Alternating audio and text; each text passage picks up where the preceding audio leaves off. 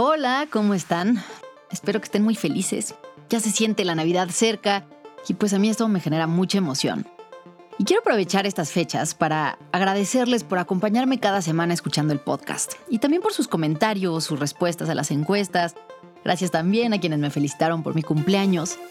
Motiva mucho saber que se está creando alrededor de Política de Yabú, una comunidad de gente a la que nos interesa entender a México y lo que sucede, pero también aprender de nuestra historia y cómo hemos llegado hasta aquí como país. Así que, de nuevo, muchas gracias. Y ahora sí, vayamos al tema de hoy. Finalmente se inauguró el tren Maya. Bueno, la primera parte de la ruta, que va de Campeche a Cancún. Después de meses de discusiones y controversias sobre cuestiones ambientales, de construcción y de presupuesto, este 15 de diciembre el tren completó su primer trayecto. Fueron 472 kilómetros de vías y por ellas pasó un convoy de cuatro vagones con capacidad para 230 pasajeros. Pueblo de México. Protesto guardar Y hacer guardar la constitución política y las leyes que de ella emanen. Y si así no lo hicieren, Que la nación me lo demande. Yo soy Fernanda Caso y este es un episodio de Política de Vu para N Podcast. Recuerda darle clic al botón de seguir para enterarte cuando salga un nuevo episodio y no olvides seguirnos en redes sociales. Los vagones están inspirados en el jaguar, felino de estas latitudes. Este modelo estándar cuenta con dos asientos por lado confortables, mesa de apoyo, espacios para equipaje, baño, aire acondicionado, ventanas panorámicas y vigilancia con cámaras internas de video, así como acompañamiento desde el exterior de la Guardia Nacional por tierra y por aire. Al día siguiente de su inauguración, el tren se abrió al público. El arranque estuvo algo atropellado, según reportaron medios nacionales e internacionales, con retrasos de hasta cinco horas y escasez de agua y alimentos a bordo. Pero a pesar de todo esto, muchos se sentían muy entusiasmados por la simple idea de viajar en un tren. Estoy feliz, feliz, feliz. Sí, se. Sí, se. Se siente. Y es que sí, viajar en tren es algo que muchos recuerdan con nostalgia. Y otros más jóvenes vemos con envidia que los trenes son comunes en otros países, en Europa o en países como Estados Unidos y Canadá. ¿Qué pasó con los trenes de pasajeros en México? Es que nunca a nadie se le ocurrió hacer una buena red de trenes aquí como sí sucedió en otros lugares. ¿O es que en realidad la inauguración del tren Maya con bombo y platillo es un caso más de política de Yabú? Política de.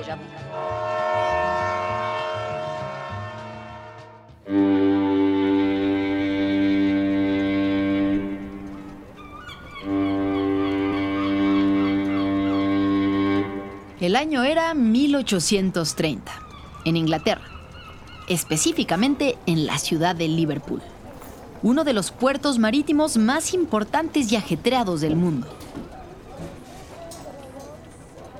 Todos los días llegaban a Liverpool decenas de barcos de América, Asia y África cargados de hilos, tabaco y algodón.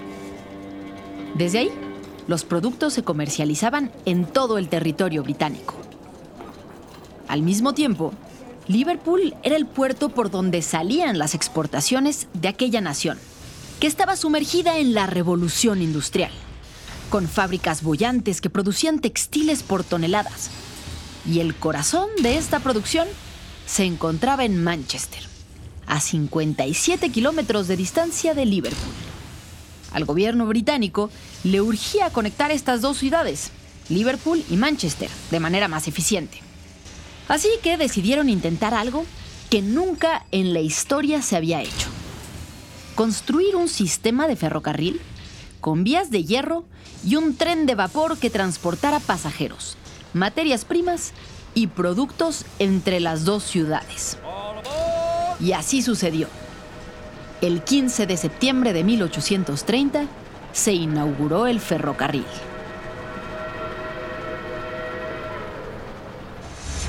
La noticia de la inauguración del Liverpool and Manchester Railway le dio la vuelta al mundo. Diarios nacionales e internacionales cubrieron ese primer trayecto con todos sus detalles, incluyendo el incidente de un miembro del Parlamento británico que murió aplastado por el ferrocarril ese mismo día.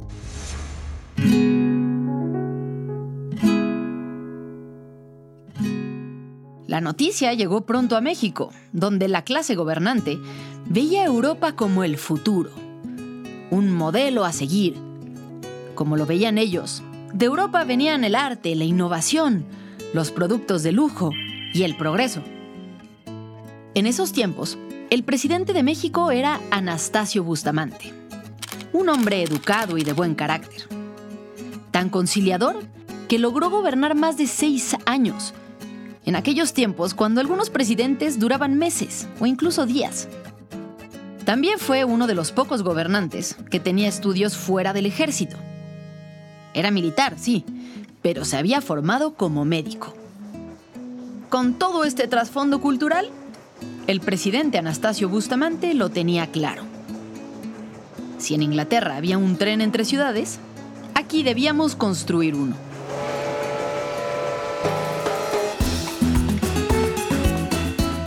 En 1837, siete años después de la inauguración de la línea de Liverpool a Manchester, en México se otorgó la primera concesión para construir una vía de ferrocarril.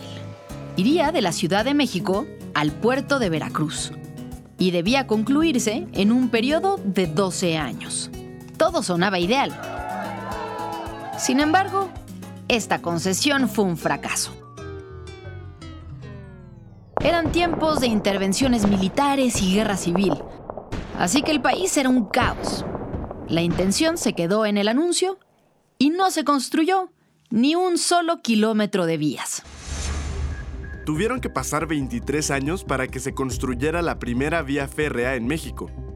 Sucedió en 1850 cuando se inauguró un tramo ferroviario encargado por Antonio López de Santa Ana. Se trataba de una vía de tan solo 13 kilómetros que iba desde Veracruz hasta Río San Juan. A partir de eso, iniciaron las construcciones. Pero siempre en pequeños tramos de 25 kilómetros por aquí, 42 kilómetros por allá, realmente sin un diseño nacional. Se hacían muchos planes, eso sí, se daban concesiones enormes, se hacían anuncios y proyectos, pero pasaba el tiempo y muy poco se concretaba. En todos estos años, solo se construyeron 568 kilómetros de vía puede sonar como mucho, pero es algo así como el trayecto de la Ciudad de México a Guadalajara, pero partido en cachitos de vías repartidos en todo el país. La mayoría de ellas sin estar conectadas entre sí. La situación siguió así hasta que llegó Porfirio Díaz.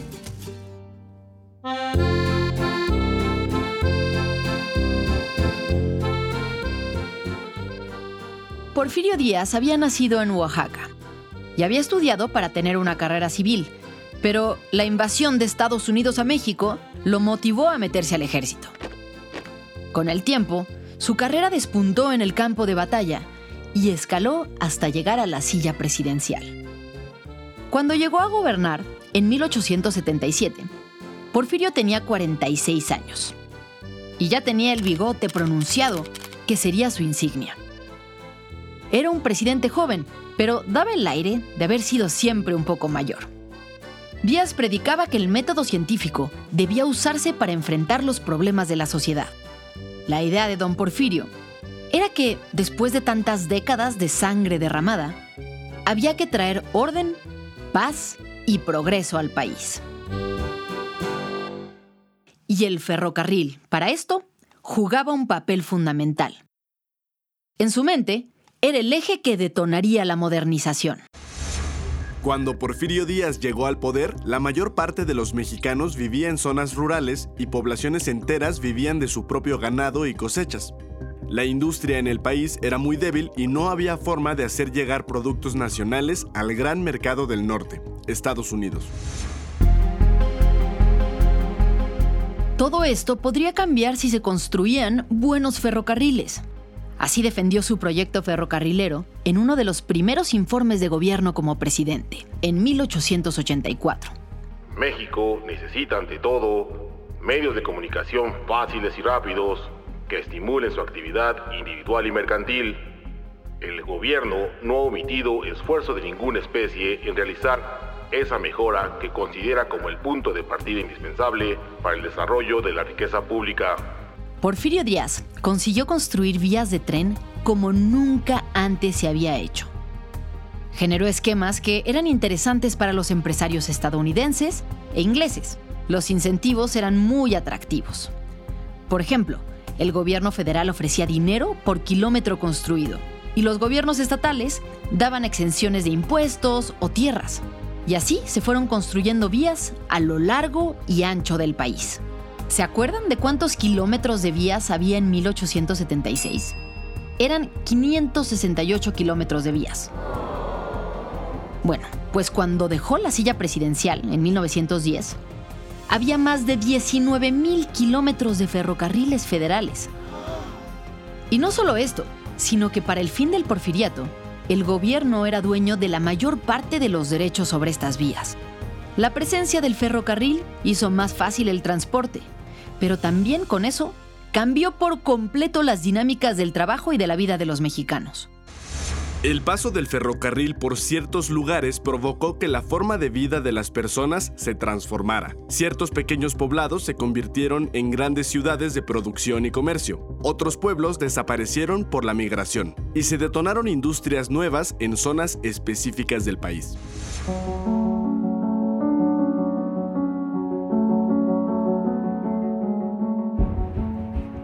Sin embargo, el desarrollo de los ferrocarriles no se dio de manera equitativa en todo el país.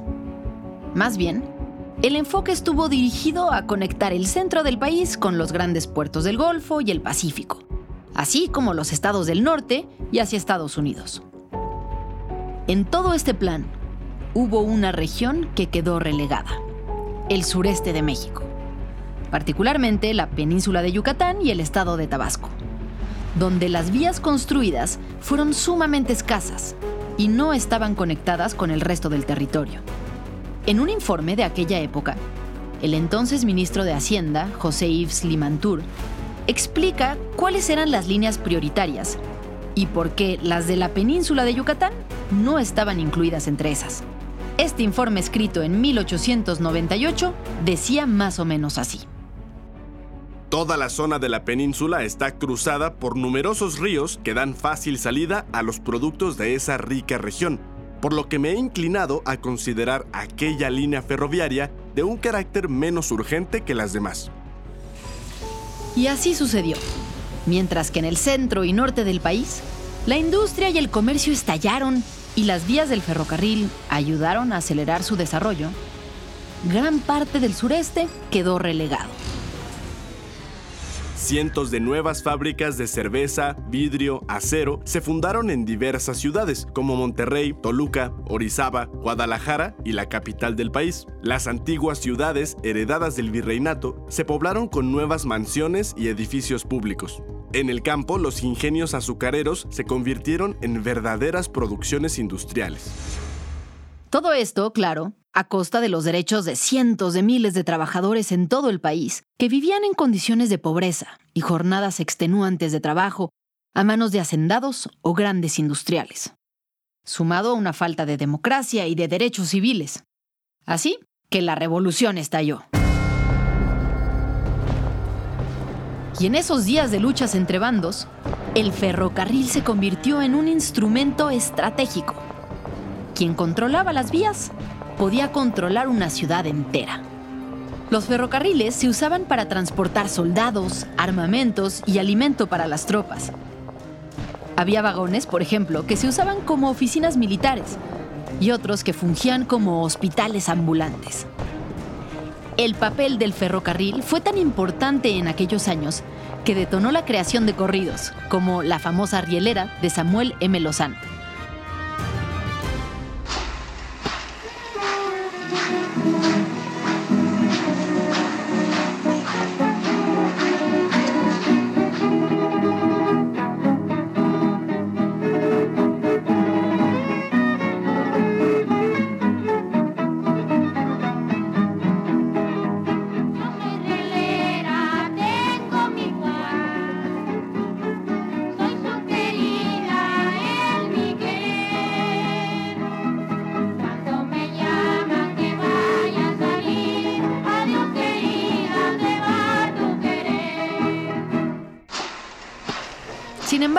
ferrocarril también sufrió en estas luchas. Una forma de asestar golpes al enemigo era justamente cortar las vías por las que planeaba pasar su ejército, o destruir sus vagones y causar averías. Por si fuera poco, tras la guerra, el desorden y los saqueos aumentaron, a tal punto que se robaban partes de las vías para usarlas en construcciones, y se robaban los vagones para usarlos como casas o como almacenes.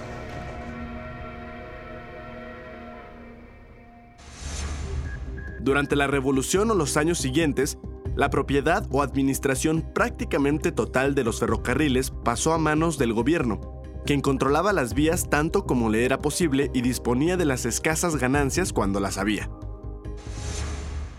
Pero en los años siguientes, los trenes de México pasaron de unas manos a otras dependiendo el corte político del gobernante. En 1926, los trenes fueron devueltos a empresas privadas, pero solo se quedaron en sus manos por una década, ya que el presidente Lázaro Cárdenas los expropió en 1937. Esto apenas duró otra década, y en 1946 cambió de nuevo, cuando se decidió que los privados podrían participar como concesionarios de nuevo, y luego volvieron a manos del Estado mexicano. Total, que la administración de los ferrocarriles pasaba de un lado a otro pero sin un plan muy claro. Y sobre todo, sin inversiones reales para mantenimiento y para construcción de nuevas vías. Los presidentes no querían destinar dinero a modernizar el sistema. Pero eso sí, el tren en el que ellos viajaban era el más lujoso de la época. Se trataba del tren presidencial Olivo, que fue encargado por el presidente Plutarco Elías Calles. El tren Olivo, que fue traído desde Chicago a la Ciudad de México, estaba construido de acero y maderas preciosas. Tenía cinco carros, contaba con lujosas alcobas para el señor presidente y su esposa, con baños con regadera, tina y agua caliente. Un vagón comedor donde la vajilla era de cristal con sello de las armas nacionales. 16 camarotes para los invitados del presidente. Un departamento para fumar, una amplia cocina y dormitorios y oficinas para el Estado Mayor. Ese tren, sí, no lo habría tenido ni Obama. Y mostraba las contradicciones del país. Los revolucionarios se habían levantado contra los privilegios de las élites porfirianas, pero los nuevos presidentes se movían en lo que era, básicamente, un palacio andante. De hecho, el tren Olivo era considerado como una de las residencias oficiales del presidente porque sobre todo en tiempos convulsos de batallas, los presidentes solían moverse de un lado a otro, despachando desde la oficina rodante. El presidente Portes Gil sufrió un atentado en el tren Olivo que casi le cuesta la vida. Y Lázaro Cárdenas recorrió en él 1028 pueblos del país y durmió en sus alcobas durante más de un año y cuatro meses, según el recuento del escritor Salvador Novo.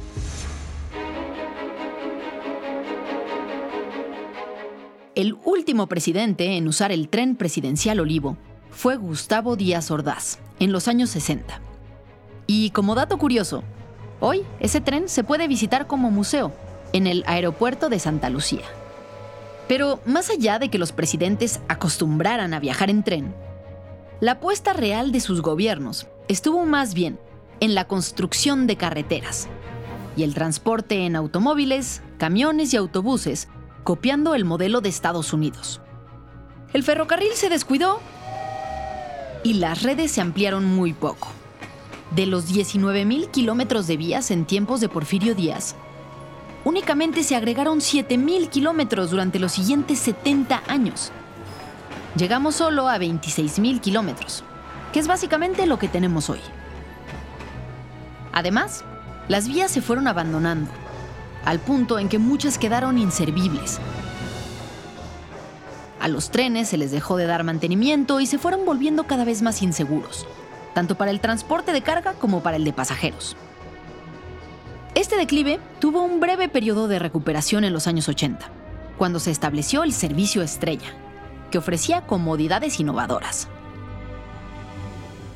Trenes Pullman, con vagones dormitorio, carros comedor con excelentes menús, bar observatorio y otras comodidades que permiten al viajero disfrutar de una aventura de lujo a lo largo y ancho del país. Lamentablemente, todas estas atracciones no fueron suficientes para que el ferrocarril se volviera rentable. La realidad es que la red mexicana era un sistema muy descuidado, que hubiera necesitado inversiones millonarias para revivir. Y ningún gobierno estaba dispuesto a meter ese dinero. Y entonces, ¿en qué momento los trenes dejaron de ser para pasajeros? Bueno, pues esto sucedió en los años 90.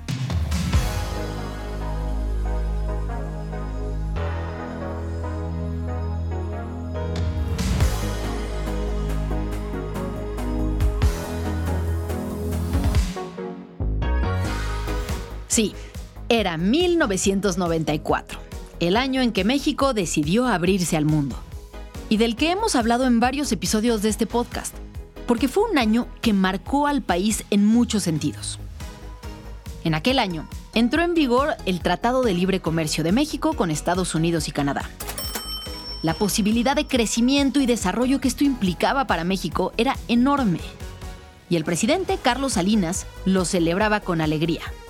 O bueno, lo que parecía leerse como alegría en ese rostro poco expresivo, de bigote tupido, y con ese tono de voz que rara vez cambiaba, independientemente de si estaba feliz o enojado. Suponemos que en este anuncio estaba eufórico. Hoy es más fuerte la patria porque así la habremos de heredar a nuestros hijos y a los hijos de nuestros hijos. Hoy hacemos ya realidad la nueva grandeza mexicana. Muchas gracias. Pero había un problema con el plan de este tratado, el TLC. Sí, México era un gran productor de materias primas y se podrían fabricar aquí ropa, juguetes y autopartes a mucho menor costo que en Estados Unidos y Canadá. Pero no había cómo transportar todos esos productos hacia Estados Unidos. Las carreteras eran una posibilidad, pero mucho menos eficiente que un buen ferrocarril. Y los ferrocarriles, como hemos dicho, no estaban al nivel de lo que el país requería en ese momento. Durante unos meses, el gobierno intentó reducir costos e invertir en modernizaciones, pero pronto se dio cuenta de que era una tarea imposible. Así que en 1995, una de las primeras medidas que tomó el presidente entrante, Ernesto Cedillo, al llegar al poder, fue volver a privatizar el ferrocarril mediante concesiones. En 1999 concluyó el proceso de privatización de los ferrocarriles en México. Hoy en día existen siete empresas que operan las rutas que conectan las ciudades, los centros productores y maquiladores con los puertos y las fronteras en México.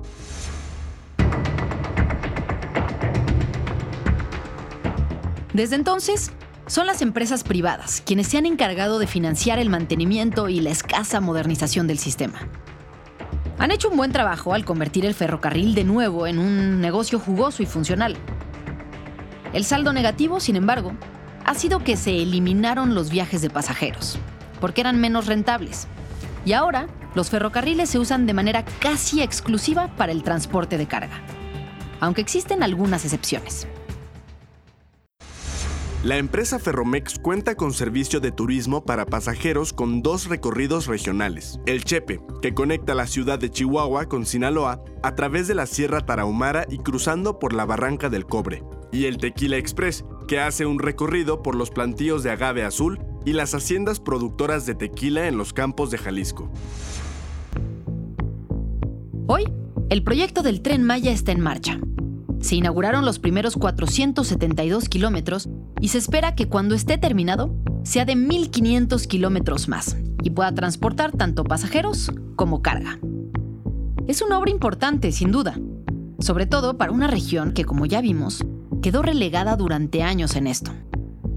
¿Qué nos dice la historia sobre el papel de los trenes en el desarrollo de una región? ¿Será un parteaguas que marque el regreso de este tipo de transporte?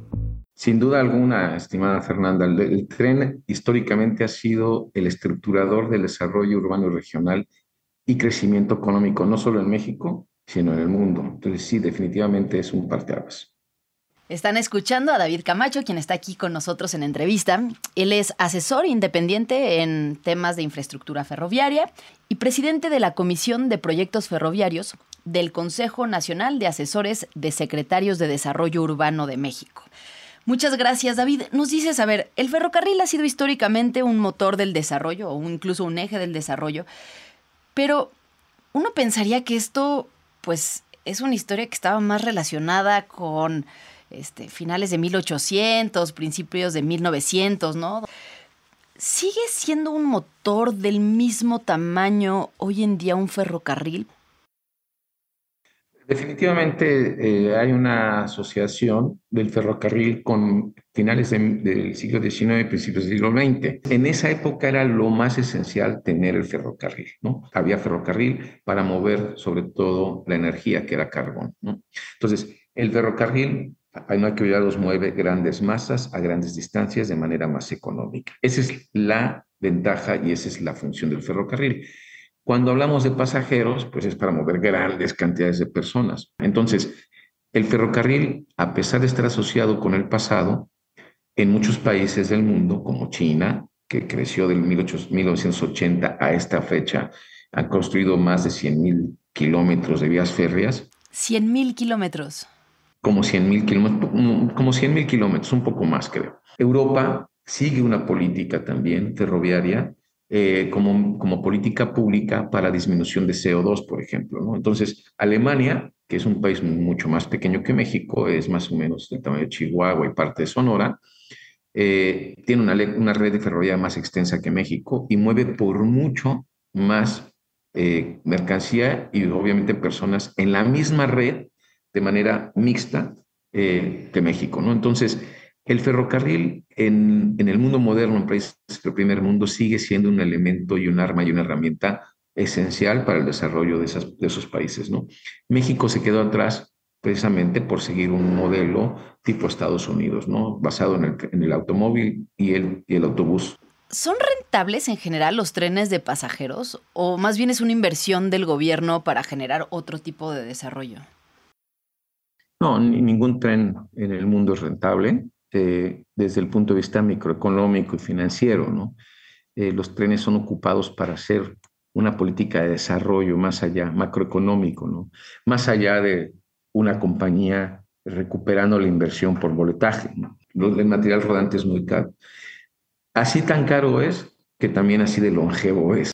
Si lo ves desde el punto de vista de un corto periodo y la rentabilidad financiera nunca va a salir bien un ferrocarril en términos de un, retorno de inversión. Entonces, los ferrocarriles se deben de ver como una inversión pública, como política pública para generar beneficios macroeconómicos. Ahorita tenemos el nearshoring a la puerta y estábamos en una discusión acaloradísima sobre cuál sería lo más adecuado para potenciar el nearshoring en México en términos de transporte eficiente, eh, eh, sostenible y la logística, la mejor logística, el ferrocarril y los puertos. Esos son los más importantes que tenemos que potenciar este sexenio o el siguiente sexenio para poder regenerar un nearshoring más adecuado en términos de infraestructura de transporte. Entonces, no son rentables financieramente, pero son súper rentables macroeconómicamente.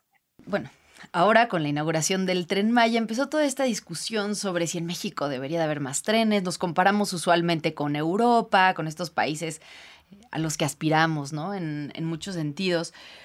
Pero realmente México, ¿dónde está en la tabla de infraestructura ferroviaria? O sea, ¿sí somos de los países que menos tienen o estamos por ahí a la mitad? El tren Maya lo están planteando como de turistas, ¿no? Obviamente eso no va a ser rentable pero también hay carga en el tren Maya, ¿no? O sea, de hecho, el tren Maya va a venir a ser, y eso va muy alineado con la pregunta que me hiciste, el tren Maya va a ser uno de los ejemplos de cómo debemos nosotros intervenir la red ferroviaria del resto del país, porque va a ser carga pasajeros. Ciertamente no es el tren con más carga que tiene el país, hay líneas mucho más, eh, con más densidad, pero esto va a cambiar la dinámica de, la, de la península como ciertamente lo cambió a finales del siglo XX y a principios del siglo XIX el ferrocarril en otras partes de, México. ¿no? Ahora, ¿en dónde estamos como país? somos el país número 10 o 11 con extensión de, vías férreas, ¿no? Eso es muy importante, somos casi 196 países, una cosa así, si no me, mal no me acuerdo. Somos el número... O sea, somos el 10, 10 de 196. Wow. Que usualmente no nos pensamos así, ¿no? ¿Por qué? Porque México, en la Revolución Mexicana, para el desarrollo del sector ferroviario, pero sí deja un país muy conectado. Casi todas las ciudades mexicanas, ve un mapa de México y relacionalo con las ciudades, casi todas las ciudades mexicanas, excepto Acapulco, los de la península de Baja California, y hoy ya el tren Maya que conecta el sureste, están conectadas por ferrocarril.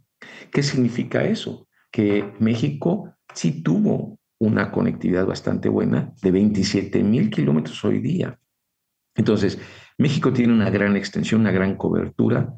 ¿Qué necesitaría México? ¿Cómo estamos en comparación de otros países? Bueno, la calidad de vida es muy mala.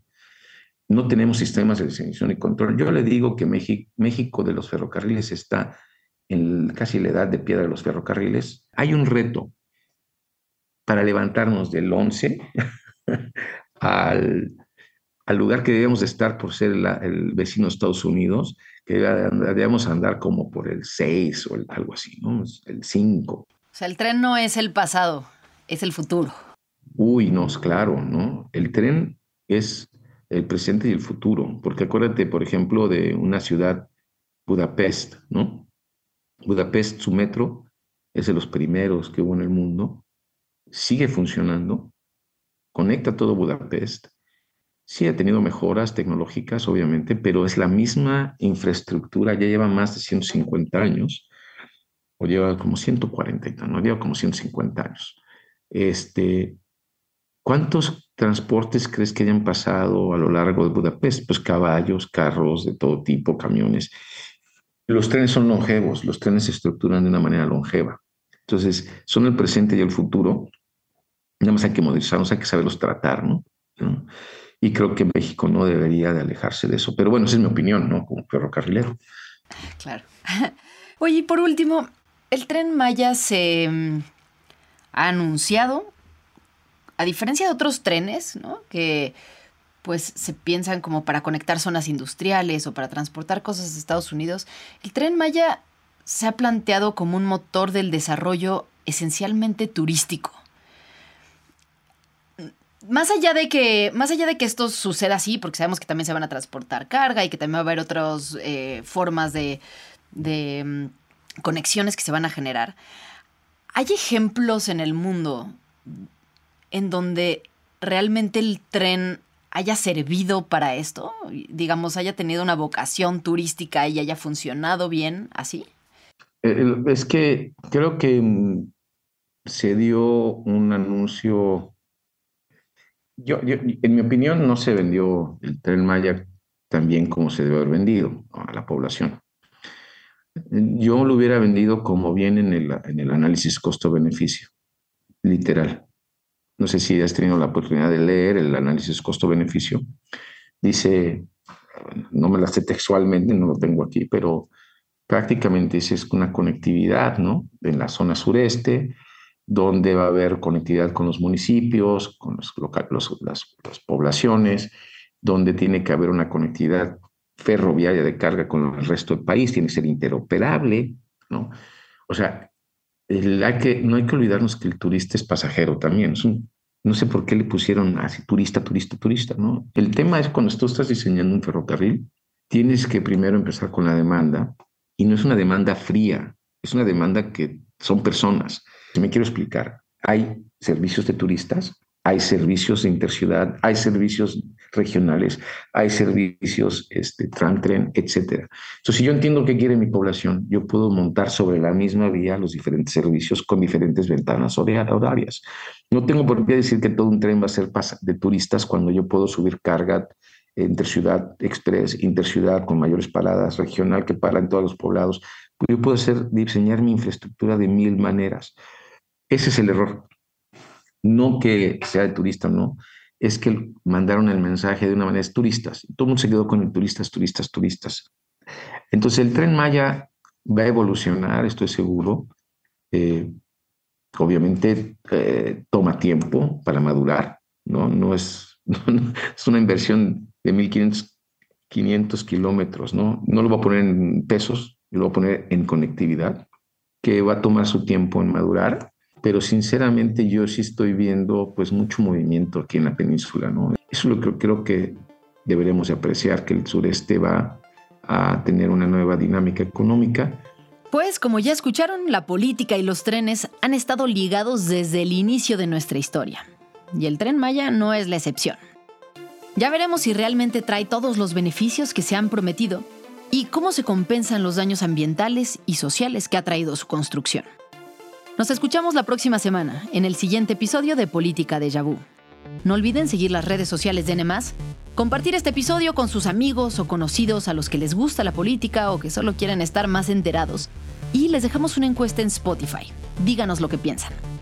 Si quieren saber más de este tema, de los trenes y su historia en México, les dejamos algunas ligas en la descripción de este episodio, que son además referencias que utilizamos para la investigación de este podcast. Que tengan muy feliz Navidad.